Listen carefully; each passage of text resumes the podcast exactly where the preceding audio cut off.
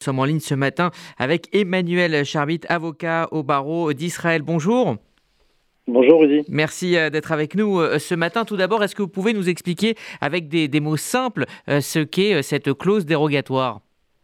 Alors la, clause dérogatoire, ou ce qu'on appelle parfois la loi de, de contournement, c'est un texte qui permet en fait à la majorité de pouvoir revoter une loi qui aurait été soit annulée, soit modifiée soit avec des demandes de correction euh, de la Cour suprême, euh, uniquement à la majorité simple, c'est-à-dire à la majorité des députés, c'est-à-dire de 61 députés, c'est-à-dire de la coalition nécessaire pour avoir un gouvernement. Hmm. Est-ce que ces, dispositions euh, affaiblissent, comme le dit l'opposition, est-ce qu'elles affaiblissent considérablement le rôle de la Cour suprême dans la démocratie israélienne? Objectivement, oui, mais il faut prendre en compte aussi les, les, compétences et les prérogatives que c'était, on va dire, octroyé euh, depuis euh, plus d'une vingtaine d'années la, la, Cour suprême.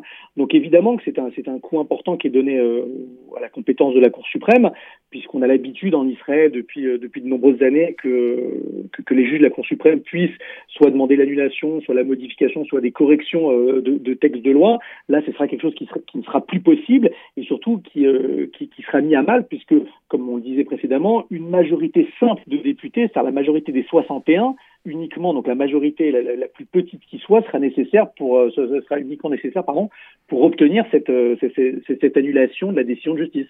Hmm. Est-ce qu'à titre euh, personnel, vous pensez que cette réforme est nécessaire là, maintenant, en début de mandat, dans une, une situation assez compliquée au niveau même sécuritaire pour Israël? Écoutez, je ne rentre pas dans, le contexte. Si je regarde uniquement la réforme, il faut la voir comme une réforme globale, pas uniquement comme une réforme point par point, c'est-à-dire la loi de contournement ou dérogatoire, euh, la nomination des juges.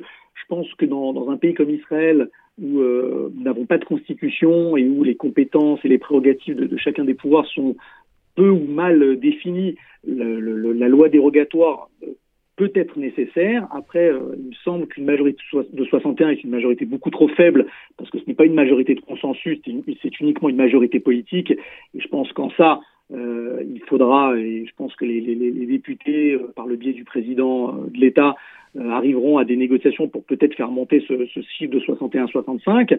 mais il y a aussi la possibilité, comme c'était précédemment envisagé, de, de, faire non pas une constitution, mais de donner un poids ce qu'on appelle les lois fondamentales de l'État d'Israël, un poids plus important, ce qu'elles n'ont pas aujourd'hui.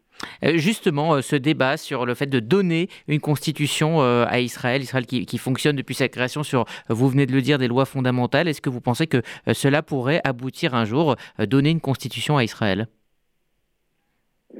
Vous pensez que de, notre vivant, on verra une constitution en Israël, j'en sais rien. Dans les 15-20 prochaines années, je pense que c'est peu probable parce que la, société israélienne est, comme elle est, c'est-à-dire une société de, de communautés, euh, euh, les, les, unes à côté des autres, avec certaines des intérêts totalement divergents. Donc la Constitution me paraît compliquée.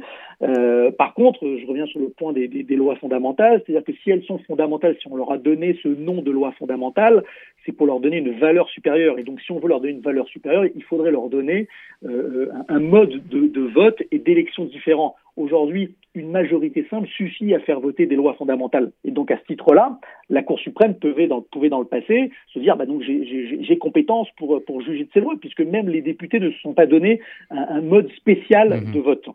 Donc, je pense que pour éviter la Constitution qui est peut-être trop, trop, euh, trop contraignante pour Israël et, sa, et son mode de fonctionnement, donner aux lois fondamentales un véritable poids, non pas uniquement dans le titre fondamental, mais dans, dans son mode dans son mode de vote, permettrait déjà d'établir de, manière plus claire un cadre juridique et un cadre euh, social, une espèce de contrat social en Israël.